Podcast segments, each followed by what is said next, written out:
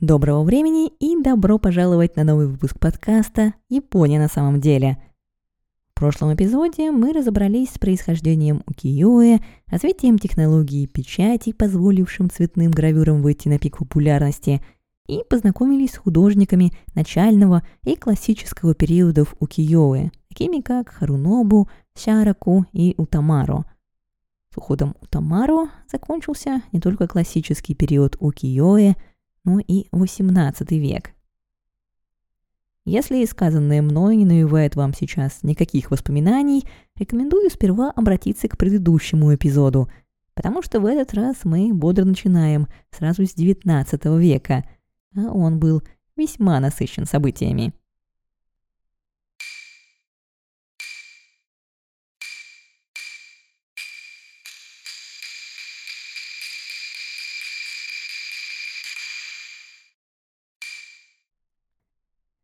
Несмотря на то, что мастера в стиле укиё работали и в других крупных городах Японии, таких как Киото или Осака, гравюры укиё никак не могли разорвать связь с Эдо, городом, населенным преимущественно мужчинами и регулярно разоряемым пожарами, эпидемиями и стихийными бедствиями. Неудивительно, что в таких условиях многие обитатели Эдо жили по негласному девизу «проживай каждый день, как последний». Экономные в обычной жизни, они не жалели денег, когда речь заходила об удовольствиях. Ведь если они приходящие, то наслаждаться нужно сейчас. Такое видение мира породило у Киоэ, и оно же вот уже второй век поддерживало этот жанр. Работы, показывающие мир городских удовольствий, распространялись по стране и обретали популярность далеко за пределами столицы самураев.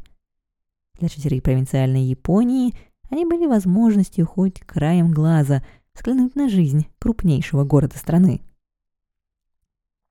Разумеется, правительству Бакуфу, которое ратовало за скромность и бережливость, желание народа жить сегодняшним днем нравилось, грубо говоря, не очень. Мало того, что народ проматывал целое состояние в Йосивара и тратил время впустую, смотря представления Кабуки, так популярные гравюры еще и активно все это безобразие рекламировали. Разумеется, гравюру не только рекламировали. Они информировали, пародировали, вдохновляли, осуждали и иногда даже влезали в политику. А потому цензура гравюр начинается почти сразу, как первые из них выходят в свет, и становится все жестче по мере того, как правительство Токугава чувствует, что власть утекает из его рук – Выпускать гравюры с актерами и красавицами становится все сложнее, и к 1830 годам популярность получают новые, не так жестко контролируемые жанры – пейзаж, цветы и птицы и герои древности. Основная идея, стоящая за укиё от этого, впрочем, никак не меняется. Взять, например, Утагаву Куньоси – 1842 году в ходе реформ Темпо правительство запретило выпуск гравюр с куртизанками, гейшами и актерами кабуки. Потеряв основной источник дохода, многие художники переключились на изображение разрешенных исторических сюжетов, и рынок наполнили гравюры с мудрецами и полководцами древности, героями мифов и легенд. Куниоси, или же его издатель, быстро нашел в запрете лазейку – Нужно сделать так, чтобы цензоры актера на гравюре опознать не могли, а простой народ мог. Так с гравера Куниоси пропадает сцена, создавая впечатление, что изображенная композиция взята совсем не из театра, а прямиком из повести или легенды. Или если вместо людей на изображении разодетые котики. Котиков же никто не запрещал. Эту же стратегию Куниоси применяет и к портретам красавиц, ведь если красавицы из исторических легенд, то все по правилам. В 1852 году художник идет на еще более рискованный шаг и выпускает серию работ с красавицами, которая официально подается как посвященная дарам гор и моря из разных провинций. Дары на работах и правда присутствуют – скромный в уголке, занимая меньше четверти изображения, с красавицей на первом плане. Говорить о том, как Куньоси обходил запреты, можно бесконечно. Все, что рисовать было нельзя, он с легкостью заменял на рыб, осьминогов, жаб и котиков, да хоть на овощи, оставаясь при этом понятным с полуслова и остро актуальным. А про одну из его политически окрашенных работ с изображением юкаев я уже рассказывала во второй части эпизода «Юкаи на самом деле». Но все же 19 век в Укиёэ – это век пейзажей. И тут нам никак нельзя пройти мимо двух имен – Хокусай и Хиросиге. Если сейчас Хокусая часто упоминают с приставкой «великий», в начале карьеры он был всего лишь одним из учеников школы Кацукава, рисовавшим актеров Кабуки. Признание пришло к Хокусаю лишь в возрасте 50 лет, когда он выпустил серию книг под названием «Манга Хокусая», в отличие от современных комиксов манго, в книжках Хукусая никакой истории не было, зато было умопомрачительное количество рисунков всего на свете, начиная от людей в разных позах, животных, растений и насекомых, до мебели, инструментов и домашней утвари. В пожилом возрасте Хакусай будет называть себя стариком, который без ума от искусства – Впрочем, ровно то же можно было сказать о нем и в молодости. Увлеченный искусством художник хотел испробовать все. Он изучает доступные ему работы европейских художников, знакомится с линейной перспективой и тут же опробует ее в своих работах. Он с нетерпением ждет момента, когда понизится цена на новомодный заграничный краситель, чтобы испробовать его в деле. Краситель этот называется «Берлинская лазурь» или «Бероринно Ай», за то, что впервые был привезен в Японию из Германии. Появившись в 1829 году, пигмент сразу заинтересовал японских художников. И как только примерно через год цена красителя понизилась, его популярность взлетела до небес. Использование глубокого ярко-синего пигмента, который можно было по желанию делать темнее или светлее, или смешивать с другими красками, произвело революцию в пейзажных укиёэ – Кроме того, пигмент не выцветал со временем, позволяя работам оставаться такими же яркими, как и в день выпуска. Проще говоря, если бы не он, то многих работ Хокусая, включая знаменитую «Большую волну», просто не было бы. В отличие от Утамару и Сяраку, Хокусай не перестает совершенствовать свое искусство. Едва известный в молодости, он обретает известность в 40. В 70 он становится знаменитым – а выпущенная в 1830-32 годах серия 36 видов Фудзи становится самой популярной серией гравюр укиё всех времен. Собственно, настолько популярной, что продолжается, пока видов в ней не становится 46, на десяток больше первоначальной задумки. Но буквально пару лет спустя, в 1833-34 годах, Популярность видов Фудзи затмевает собой серия работ молодого художника Хиросиге, посвященная 53 станциям дороги Такайда. Популярность серии подтверждается и тем, что она печаталась в нескольких вариантах, а печатные блоги использовались до тех пор, пока не приходили в полную негодность. Как это часто случается, популярность и скорость получения желаемого для потребителя оказались важнее качества – но не будем о грустном. Одна из главных причин такого оглушительного успеха Хиросиге, вероятно, лежит в популяризации путешествий. В конце XVIII века главные магистрали страны, пять дорог Кайдо, обновляются и становятся более комфортными и безопасными для путешествий.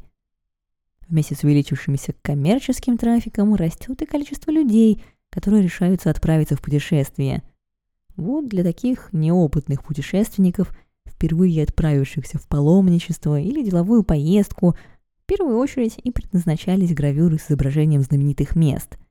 Они одновременно выполняли функцию путеводителей и сувенирных открыток. Чтобы лучше отразить особенности станции, Хиросиге даже совершил поход из Эдо в Киото.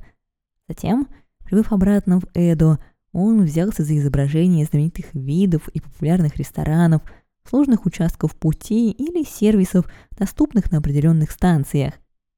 Это, впрочем, совсем не значит, что гравюры, как фотографии, были отражением реальности. Они что-то преувеличивали, что-то упускали, что-то домысливали. Снега, например, путешествовавший летом Хиросиге по пути не видел. Но если определенная местность была знаменита обильными снегопадами, ничто не мешало ему ее такой и рисовать. В 1850-х Хиросиге берется за другой масштабный проект – 100 знаменитых видов Эдо. Всего работ в серии оказывается 119.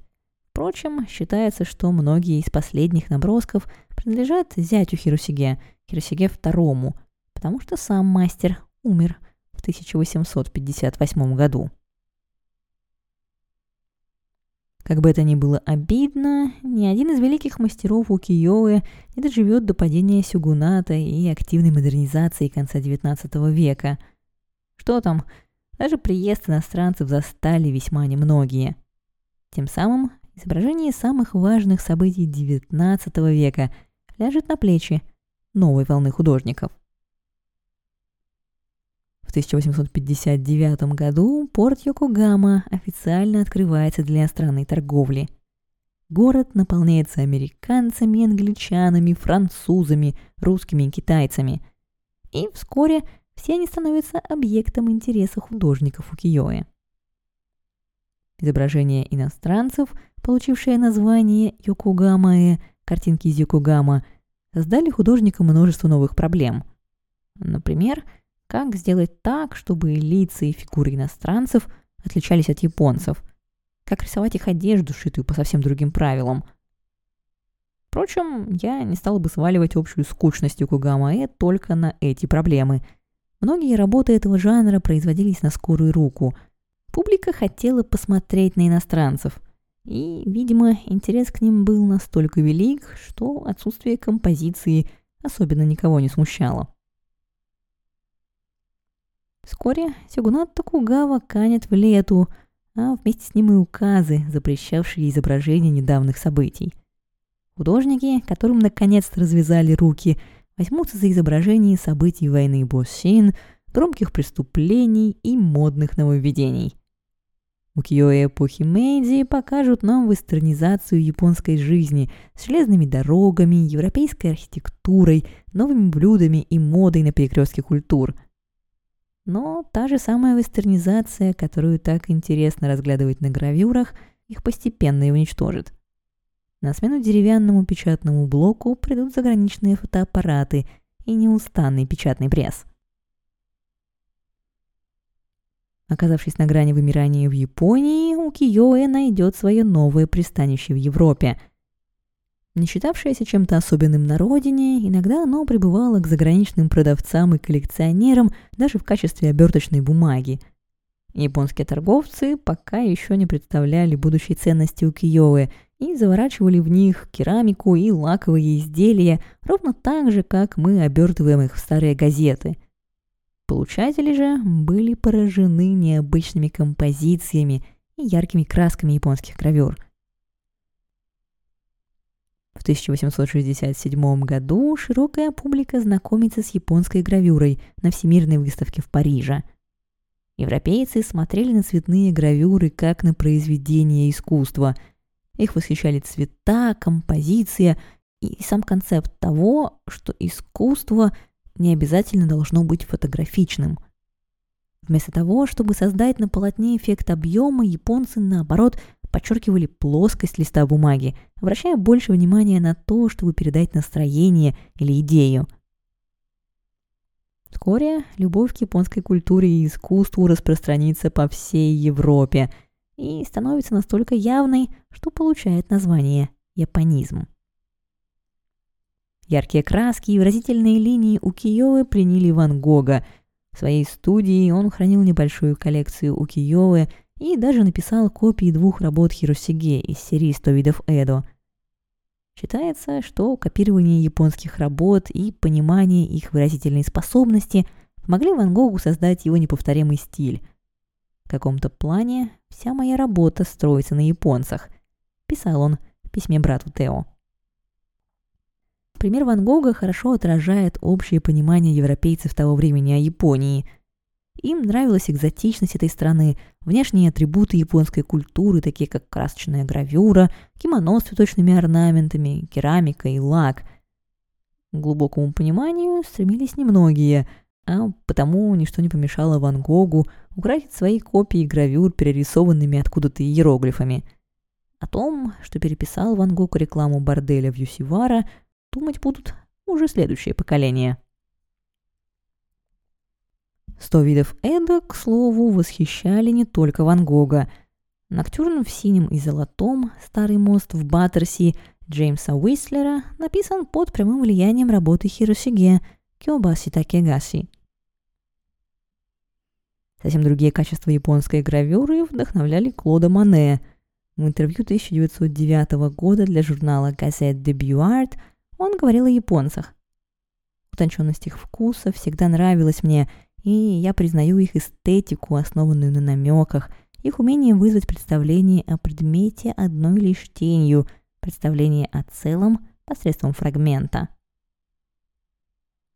Вдохновившись у Киоэ, Моне создал японский сад в своем доме в Живерни. Взяв за основу небольшой пруд, художник лично занимался дизайном сада и даже дополнил его деревянным мостиком – когда сад был готов, Мане стал рисовать водную гладь пруда и лилии в нем, и так и не смог остановиться. Эдгару Дега больше импонировала композиция японских гравюр. Особенно ему нравилось, как предметы, люди и животные, даже если они являются основным предметом изображения, безжалостно обрезаются по краям. Вместо Хиросиге он копировал Хакусая, некоторые купальщицы и скачки Дега – почти буквально повторяют композиции Хокусая из его сборников манга. Популярность японского искусства в Европе выходит далеко за пределы художественных кругов. Интерес к ним подхлестывается публикациями таких авторитетных авторов, как Эдмон де Гонкур и Эрнест Феналоса. И к концу XIX века коллекционеры выкладывают круглые суммы денег за редкие оттиски. Возвращаясь в Японию, к 1905 году фотографии, открытки и газеты прочно занимают место укиё в обыденной жизни. Но вслед за признанием на Западе в 1910-х годах несколько издателей начинают выпускать гравюры укиё для любителей искусства. Желающим они предлагали подписаться на коллекцию. Так, каждый месяц вы получали несколько обычно 2-4 гравюры с информацией о создавших их художниках и общей историей жанра. Целью такой коллекции было, как правило, собрать гравюры каждого художника и периода. Иногда ежемесячная посылка с гравюрами включала в себя карточку, собрав определенное количество которых можно было получить специальный кейс для хранения коллекции. Оттиски этого периода заметно отличаются от классических укиё периода Эдо. Отличаются, впрочем, в лучшую сторону. Перестав быть дешевым конвейерным производством, гравюры выросли в качестве. Они печатались на более плотной бумаге с использованием хороших стойких красок. У мастеров было время примериться и исправить блоки, если метки больше не сходились, а потому все цвета на гравюрах этого периода, как правило, идеально попадают в разметку – и они действительно начинают выглядеть как произведение искусства. Примерно в это же время развиваются и новые течения в искусстве. Синханга, буквально новые гравюры, и сосакуханга, когда художник берет весь процесс производства гравюры на себя. Но о них мы поговорим в другой раз. История же Укиёэ на этом заканчивается. Постепенно старые гравюры начинают восприниматься японцами как искусство, и теперь посмотреть на них можно во множестве музеев по всей стране. Бывший оберточный материал сегодня аккуратно хранится в темных помещениях, сохраняющих краски от разрушительных солнечных лучей, и появляется в приглушенном свете только на время специальных экспозиций. А находка старинных печатных блоков – становится событием, достойным специального репортажа в новостях. Район Нихонбаси, когда-то центр печатной индустрии Эдо, теперь вспоминает о своем прошлом, украшая металлические ставни магазинов работами Хиросиге. Региональные номерные таблички автомобилей часто украшены пейзажами с гравюр. В 2020 году у Киёи даже проникла в японские паспорта, знакомя работников пограничных служб со всего мира с 36 видами фудзи Фукусая. А если вы зайдете на посвященную этому эпизоду страницу сайта japanexplain.com, вас ждет коллекция работ современных художников, превративших укиёэ в анимации или изобразивших героев Звездных войн, Мстителей или игр Nintendo в виде героев укиёэ. Так что 350 лет спустя укиёэ продолжает оставаться крайне популярным и модным жанром. Теперь, э, закончив с историей у Киои, я поняла, что недостаточно обратила ваше внимание на один очень важный момент. Я упомянула, что гравюры у Киои в эпоху Эду не считались объектами искусства, и что над созданием оттисков работал далеко не только художник, а целая команда ремесленников во главе с издателем.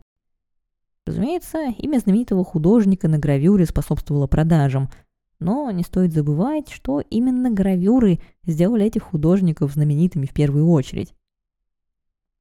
Я упомянула все это, а потом забылась и пошла по примеру большинства книг про укиё сосредоточившись на художниках, жанрах и технологиях. Пора исправляться.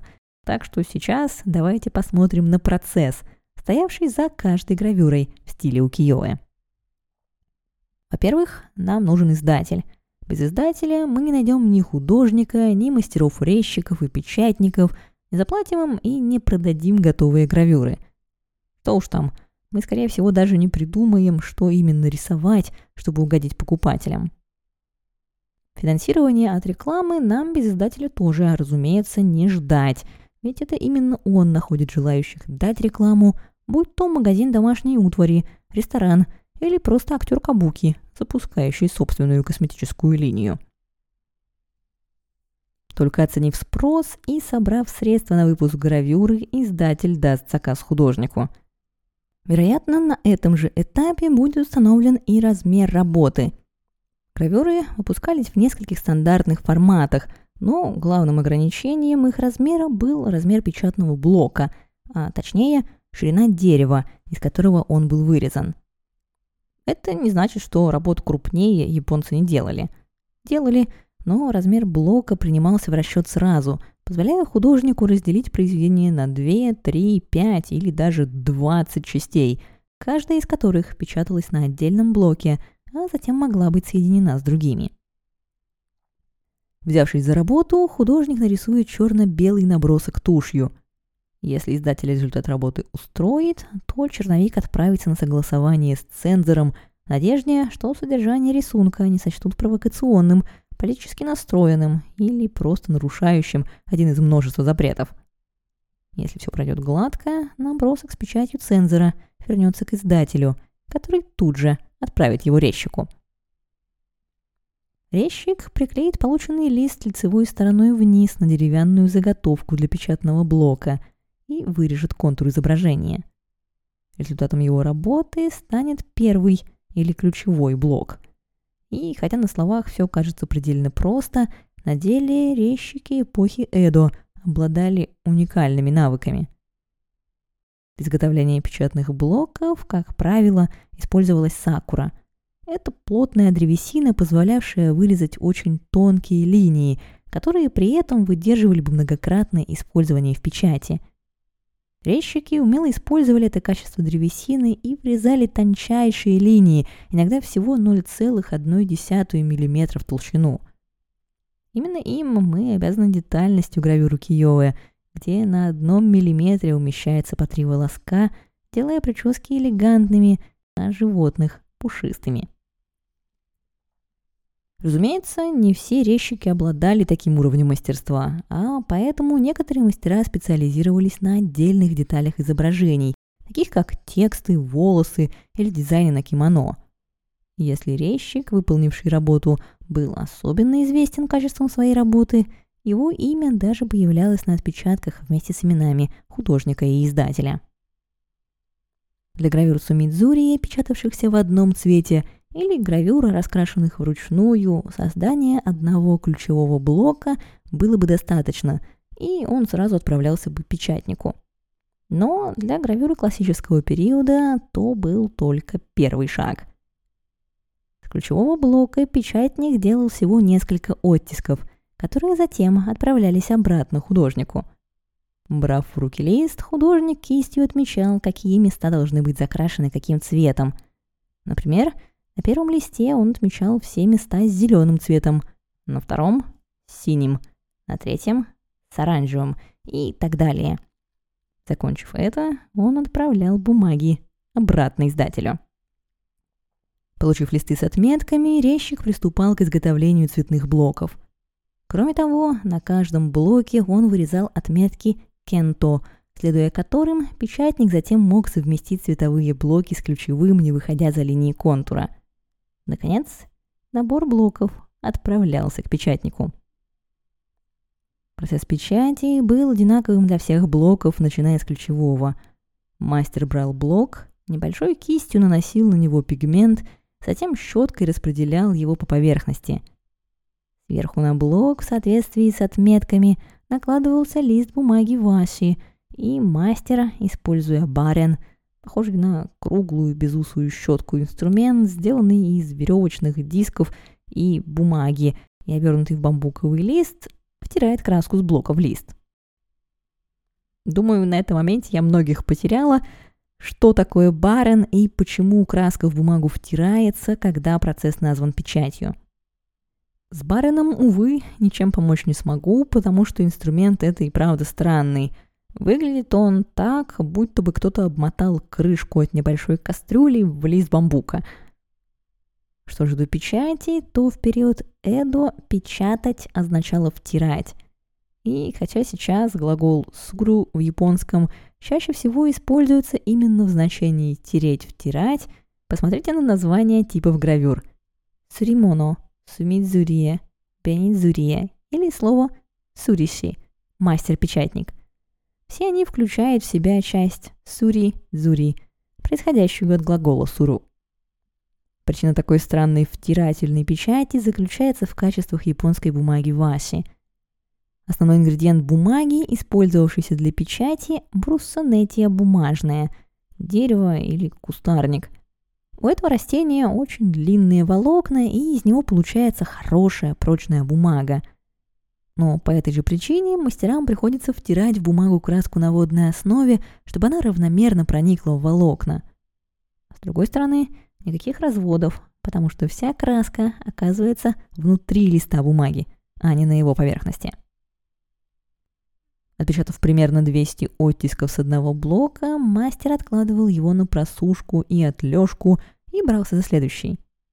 Разумеется, это идеальный сценарий – как мы уже видели в случае с гравюрами Хиросиге, некоторые популярные гравюры допечатывались практически сразу после первого выпуска, изводя и размягчая деревянные блоки, что заставляло тонкие линии сливаться воедино, а цвета вылезать за линии контура. На последнем этапе на гравюру могла кистью наноситься пудра слюды или другие блестки. И только пройдя все эти шаги – Гравюра наконец-то была готова к продаже. Как видите, художники получили наибольшую славу за свою работу, но за созданием такой дешевой каждодневной вещи стояло большое количество умельцев. Впрочем, в век массового производства мы с вами разучились ценить многие вещи ровно так же, как жители Эдо не ценили разноцветные гравюры. Надеюсь, история Укиёэ поможет вам по-новому взглянуть на японские гравюры.